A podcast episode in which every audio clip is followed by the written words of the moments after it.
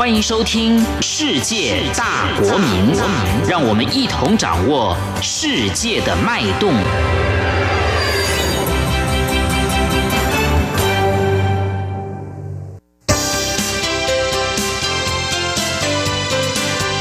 公民新世界。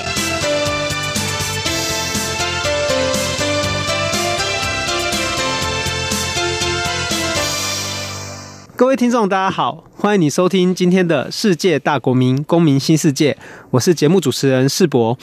今天是公民新世界第一集开播，很高兴接下来每周二的中午，我们都会跟大家在空中相会。如果你是收听网络的话，也是随时可以收听。这个节目呢，是希望透过讨论、对话与分享，我们一起来打造具备公民意识的社会，让我们从几千年来的臣民意识。十九、二十世纪以来强调的国民意识，进一步成为具备反省与思索的公民意识。在这个六月四号第一集开播的日子，我们特别制作了六四天安门事件三十周年纪念专题，希望可以和大家一起重新理解记忆这个对于中国来说相当重要，却有可能被扭曲与遗忘的日子。与大家介绍今天的来宾。我们今天特别邀请到的是过去曾经和刘晓波共同起草《中国年度人权报告》以及《零八宪章》的于杰。后来他在历经非法软禁以及酷刑之后，离开中国到了美国。那等一下呢，我们会希望跟他讨论几个部分。第一是我们想请于杰先跟大家谈一下，究竟什么是六四天安门事件，以及第二个部分，我们想请你分享当时你还在中国的时候。六四这件事情是怎么在禁忌中被流传以及记忆的？六四以及后来中国知识分子在推动人权运动有什么关联？和以及最后你怎么来看说，当刘晓波过世，刘霞与你都不得不离开中国以后，中国人权运动至今的发展？所以呢，我想请你哈于杰先跟我们大家分享一下。呃，三十年过去哦，大家对六四天安门事件的印象哦，可能已经模糊了，甚至于有些人可能从来都没有机会哦，可以好好了解究竟发生什么事情。所以，我们想请你跟大家说一下，究竟什么是六四天安门事件？谢谢。好，呃，那最近几年我在美国遇到很多年轻的中国留学生，有的是两千年以后是出生的。然后我跟他们谈到这个六四的时候，他们那完全不知道。其实六四天安门事件，我更愿意用一个更广泛的一个称呼，叫一九八九年的这个民主运动。六四天安门事件只是这一场这个运动的一个顶峰或者那转折点，是在那一年的这五月，因为呃。这胡耀邦的这个死亡，因为胡耀邦是八零年代中国比较开明派的一个领导人，因为他比较开明而被这个邓小平用这个非法的这个手段把他罢黜，然后他这死亡以后就成为一个导火线，他的死亡事件，然后在北京，在全国的那很多城市开始有这个抗议的这个活动，当然那个时候的抗议只是。呃，这反对这个邓小平等这些老人帮治国，然后反对他们的家族的这个腐败。学生和这个知识分子和市民并没有一个全盘推翻中共这个独裁体制的这个想法。呃，尽管如此，最后这个以邓小平为首的这个老人帮在呃六月初就这个下命令。进行这个用这个武力进行镇压，所以他们调动了数十万的呃的解放军，用对待这个敌国这个交战的标准来那屠杀了呃数以千计的那学生和市民。当然，这个数字这个是。这死亡的这个数字现在有各种说法，都有都有争议，因为现在所有的这些这历史档案都被这封存，大家都不知道。而这个事件，呃，在我看来最重要的是它的象征着八零年代这个所谓的这种温和的改革，党内这个体制内的改良完全呃这失败，此后中国就走上了一个呃加倍的那集权专制的这个道路。好，所以我们其实回过头来看天安门事件的一个大事件哦，那我们会发现说，其实它就如同于杰刚才说的，一开始是胡耀邦的过世对于呃北京乃至于中国青年民众的一个追悼的一个仪式，那它在慢慢的，好随着追悼会以及所谓的游行绝食，然后慢慢变成一个大规模的所谓的我们要说是抗争吗？还是它其实是一个比较温和的请愿运动？嗯。应该请愿运动更像了，它更像，比如说我们跟这个一百年以前这个清朝末年的这个呃公车上书这些是是非常相近的。其中有一幕，我想呃几个学生代表在这个人民大会堂外面的台阶下这个下跪来呈送这个请愿书，结果没有人出来接，所以其实并没有要这个颠覆中共这个政权的这个意图，但是。是邓小平，他不能够容忍一点点的这个不同意见，所以他用这个武力来镇压。所以刚刚于姐你有提到，就是说，其实六四天安门事件这个发生，它其实并不是一个很激烈的对抗，它应该可以理解成民众在和平的请愿的过程中，然后被政府用暴力的方式来镇压，乃至于后续把这些消息都掩盖。然后的一个结果吗？对对对，因为那学生从来没有，学生和市民从来没有任何的这个暴力的这个手段，而且他们整个的这个秩序都那维持的非常好。只不过他们在那那这个这一个月的这个时间里面，所谓的占领这个天安门广场啊、呃、这个地方，然后让让中共感到非常那没有面子。比如说那个时候苏俄的这个总书记。呃，戈尔巴乔夫来来北京访问，都不能在这天安门广场那举行一个欢迎他的这个仪式，所以让邓小平觉得很没有这个面子。那我想要请你先跟我们分享一下，说你有在你的书里面提到说，当时发生天安门事件的时候，您还在成都，然后您是透过什么方式来知道这个事情的呢？对，那实际上，呃，成都的这个抗争是，呃。在我看来，我我我所获得的这些资料来看，仅次于北京、成都这个上街的学生和市民那非常多。那后来，那成都的一个最大的商场，这个人民人民商场被这烧毁。当然，就是中共方面是说这些民众所谓的暴徒去去烧毁的。当然，后来也有很多说法，说是那中共故意烧毁，嫁祸给这个这人民的。当然，现在这个真相都还不知道。但是，但这样的事情。我我不在那室内，在这个郊区，但是当时就已经那听到。但是更重要的是，我想我有两个比较特别的这个渠道。我记得我当时跟我爸爸妈妈，我们 我每天晚上躲在一间这个我们的小屋里面，然后听 VOA 这个美国之音，然后 BBC 从广播里面、电波里面听到了这个非常刺耳的这个枪声，然后这些人民的这个呃。这哭喊声，这是一个很非常重要的这个渠道。第二个是我有一位这个堂哥在广州的工作，所以他常常有机会到到香港去那出差。所以那段时间香港的报纸的报道那非常多，所以他在香港买一些报纸，然后寄给我爸爸看。所以我就在在我爸爸的抽屉里面偷偷的把它拿出来看。所以所以当时看到香港报纸上呃。那个血淋淋的那些照片，那那些图片，因为当时中国报纸全是这黑白的，香港报纸是那彩色的，就看到那些彩色的血淋淋的那尸体，嗯的这照片，给我非常大的这震撼。所以可以说六四，我虽然只有十六岁，但是让我提前完成了我的成年礼。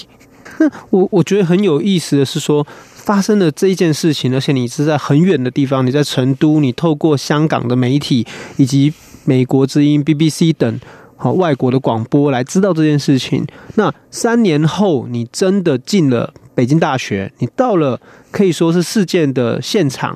那我很好奇的是，在你就读大学的那几年当中，北京人、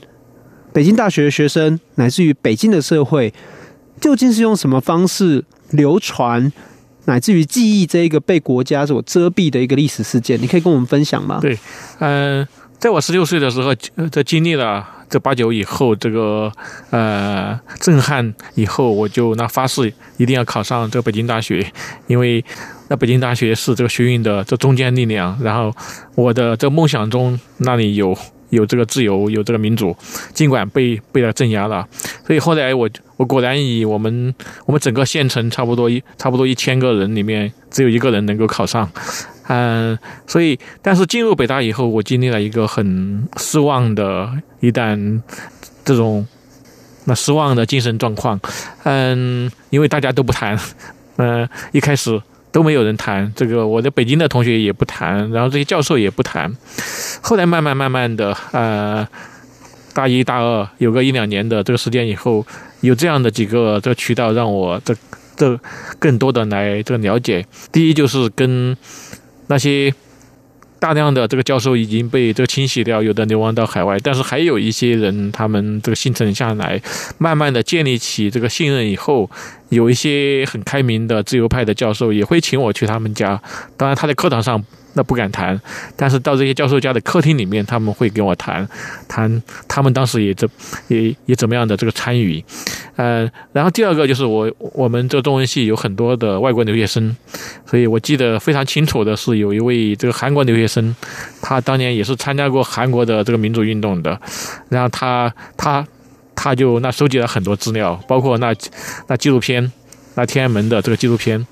我记得有一天，他就带我去他的这个宿舍，因为这个留学生的这个住宿条件比我们好，我们这个六个人、八个人挤在一个小房间，他们一般会一个人或者两个人一个单间，所以他就把我带到他的房间里面，然后用他的电脑放这个光碟，这个天安门的这纪录片。这是第二个渠道，就是还有当然还有些这个美国留学生等等，还有那日本留学生等等，我跟他们接触，他们能够讲。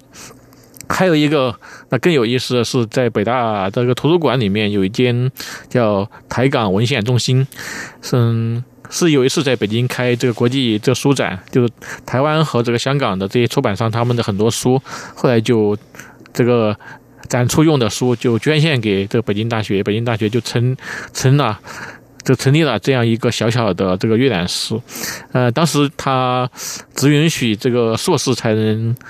硕士以上，然后这些教师才能进去看。我我还是这个本科生的时候，但是我慢慢的跟这个管理员这个熟悉了，他就破例让我去看。所以当时我就在里面看到很多香港、台湾的这个著作，这些关于八九的这个著作。所以这是我非常重要的一个思想资源和这个启蒙。当然后来在我听说在嗯。那习近平上台以后，对所有大学的图书馆进行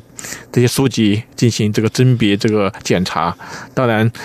这北大的这些港台的书显然都是这个禁书，所以这个阅览室也被这关闭了。嗯，很感谢于杰的分享哦，因为其实我发现，就是说您的经验跟我们在阅读战后台湾社会的情况其实非常类似哦，包括很多老师在课堂上没办法说。但是他只能选择，就是邀请学生到他家去谈，哦，乃至于说大家可能要从很多禁书，然后乃至一些资料库上面去找到一些线索，哦，我发现这都是一个很有趣的相似之处哦。那我在您的作品里面，你有讲过一句话，你说自古以来中国有顺民，也有暴民，唯独没有公民。那我们也了解到，说过去像吴建民教授啊，之前在谈出版那个第三种中国想象的时候，其实曾经提醒过我们台湾必须对于中国的公民社会有更多的了解与期待。那我想要请您跟我们分享一下，就是说，呃，六四天安门事件发生过后，它对于中国的人权运动发展有存在什么样的影响吗？嗯，对，那我。我个人非常喜欢这样的概念，我也曾经用这样的个的概念，就是这个顺民跟这个公民的这个对立。我前两年在这个前卫出版社出版了一本叫《顺从顺民到公民》，然后副题叫《与台湾民主同行》，就收录了我在台湾的那那那很多地方所做的这些讲演，就是围绕这个主题，就是什么是公民。其实整个华人世界，我都我觉得这样的一种观念都需要这个加强。嗯，我想。这八九以后对中国的一个那非常大的这个创伤，当然有有数以千计的这个市民和学生被被杀害，他们的这个家人，这个天安门母亲等等，他们的这个痛苦，直到今天都不能够这个这公开的这个纪念，直到今天这个六四都还没有被这个证明。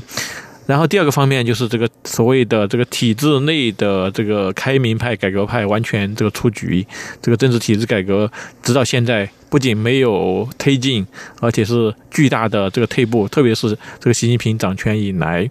第三个方面就是这些最优秀的这个知识分子，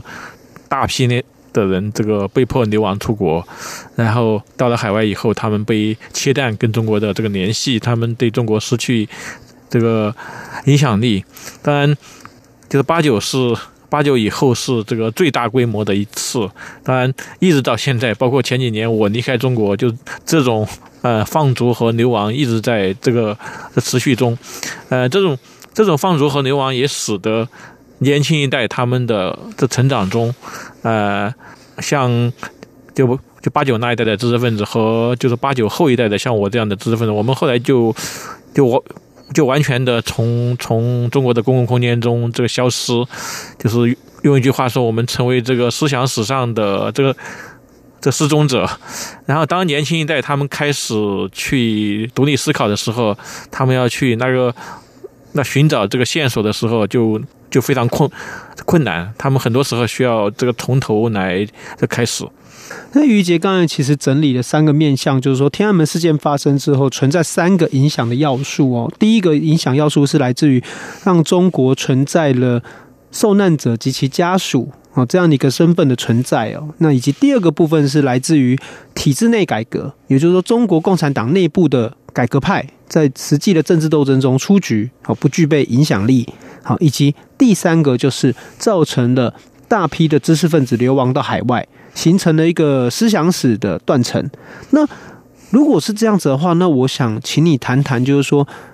六四天安门事件之后哦，其实还是有很多中国的知识分子愿意为人权、愿意为民主努力。我们也知道，你们一起共同起草了所谓的零八宪章，以及所谓的中国人权年度的人权报告。那我比较。觉得疑惑的就是说，在这么困窘的情况下，在这么严峻的状况下，你们当时对于中国的人权运动有什么想法，以及你们这样的行动存在的什么这样的期待，可以跟我们说一下吗？对，那实际上从九零年代，上个世纪这九零年代这个中期到这个二零零八年，在我看来，差不多有有十年多一点的这个时间是有一定的空间和这个缝隙的。当然，它有有这样的这个。这几个背景，第一个，那中国那时候特别希望那个融入到这个全球化，融入到这个 WTO，要跟这个美国和西方有有有搞好这个关系，因为那中共的统治的合法性，经过八九的这个枪声以后，这个屠杀以后，他他的马列主义。这共产主义毛泽东思想没有人这个相信呢，所以他要靠经济的发展来获得他统统治的这个合法性。而中国经济的这个发展就必须要融入到这个全球化，这 WTO 要跟西方做生意，要让中国成为这个世界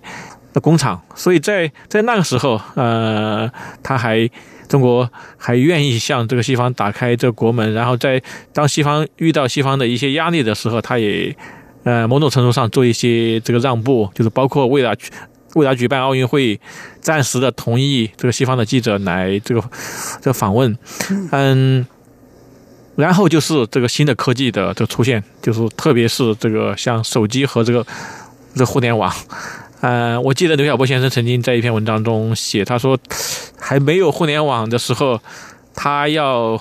给香港、台湾媒体或者美国媒体写一篇文章。要把它发出去是极为困难的。他写完以后，这个手写稿，他要骑着自行车一个小时到他的一个外这外国朋友，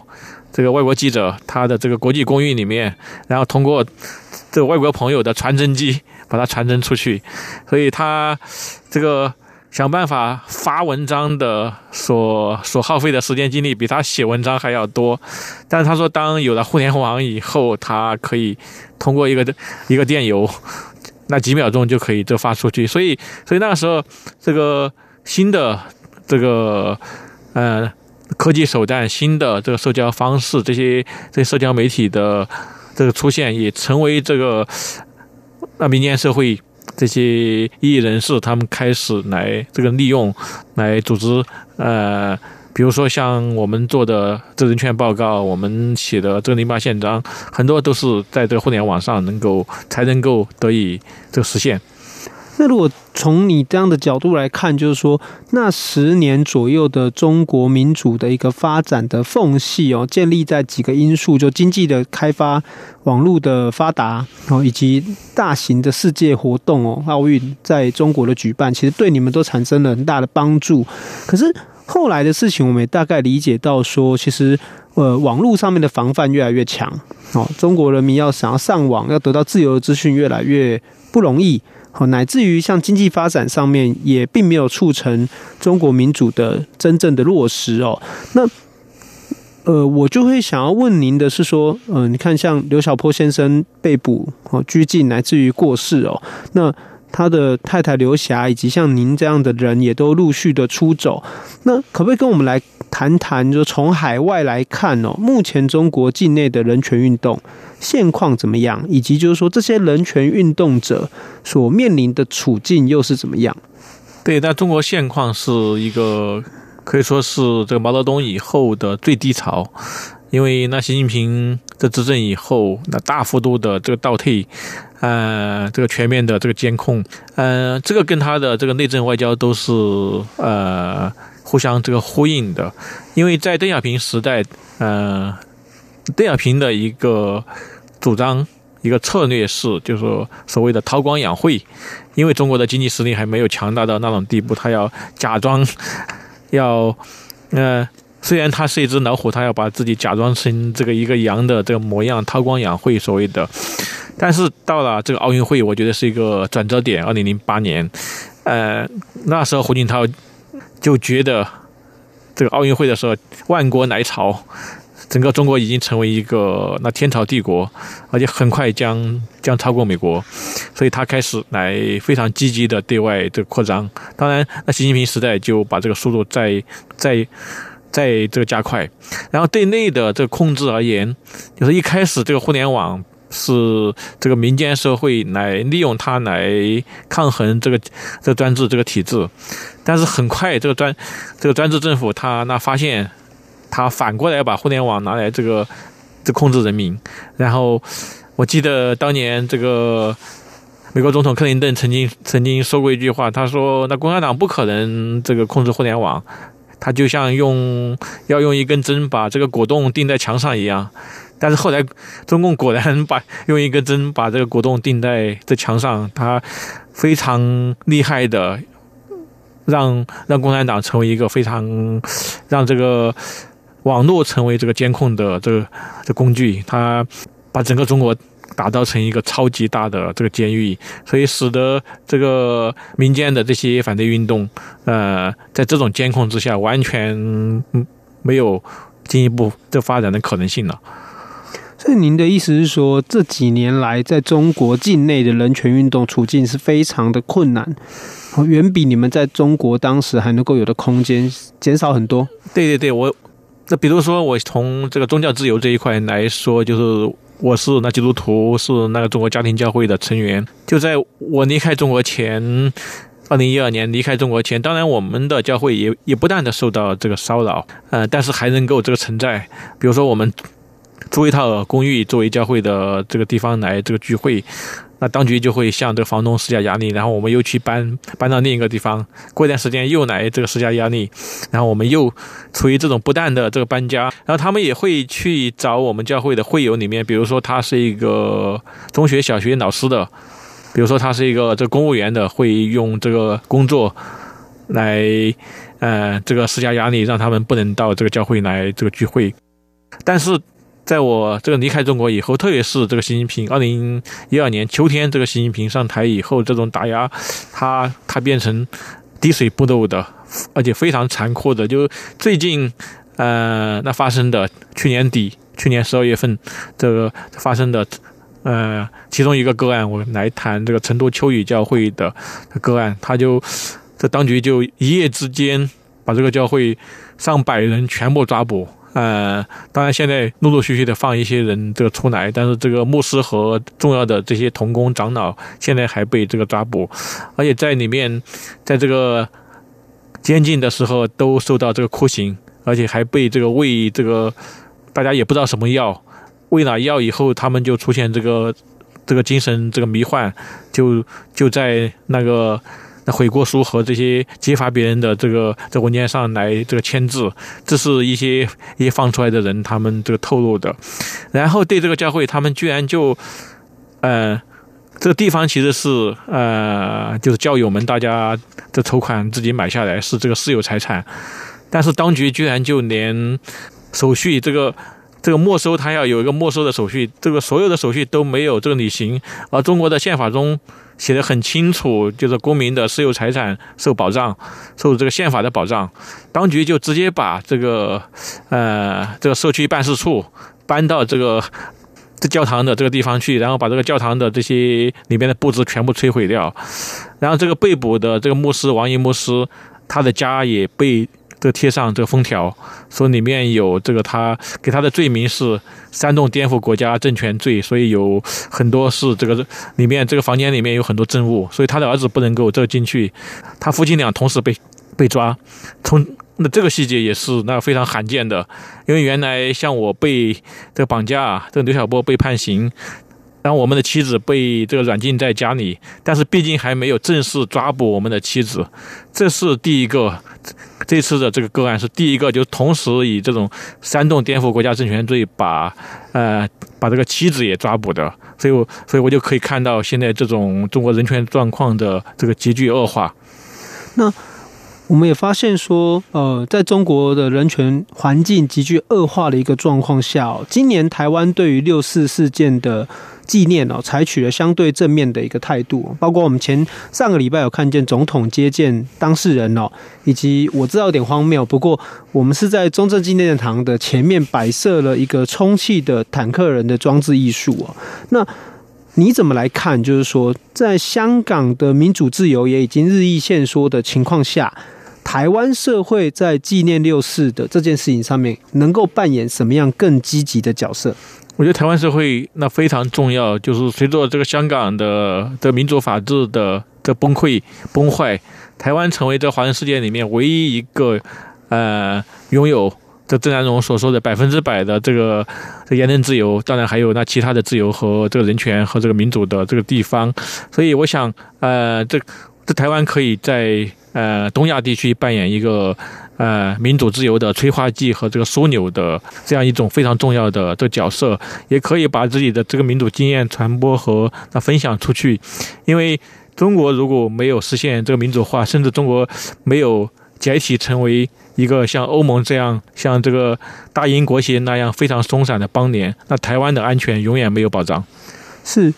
今天是六四天安门事件三十周年的纪念专题哦，我们很高兴邀请到于杰来跟大家分享。那我们也希望大家可以一起来记住历史，才能够避免遗忘，避免成为独裁政权的帮凶哦。感谢大家的收听。